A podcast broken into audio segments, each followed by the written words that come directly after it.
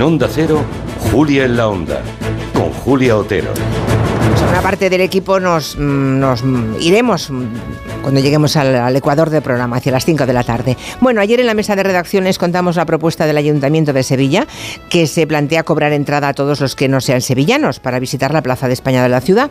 Según el consistorio, la medida serviría para poder recaudar dinero suficiente y poder financiar el cuidado de ese conjunto monumental tan maravilloso. La oposición señala que para ello no hace falta inventar un torno de entrada en una plaza pública, bastaría con cobrar una tasa turística, como se hace en muchas otras ciudades de España y de Europa. Y más allá del caso en concreto, la historia plantea preguntas interesantes sobre el uso del espacio público. ¿Es una buena forma de preservar el patrimonio y reducir las avalanchas o se trata de privatizar la calle? ¿Es justo que paguen los foráneos, sean alemanes o de Cuenca, y sea gratis para los sevillanos? Nos lo preguntaremos en el tiempo de gabinete con Ignacio Guardans, Carolina Vescanza y Arancha Tirado.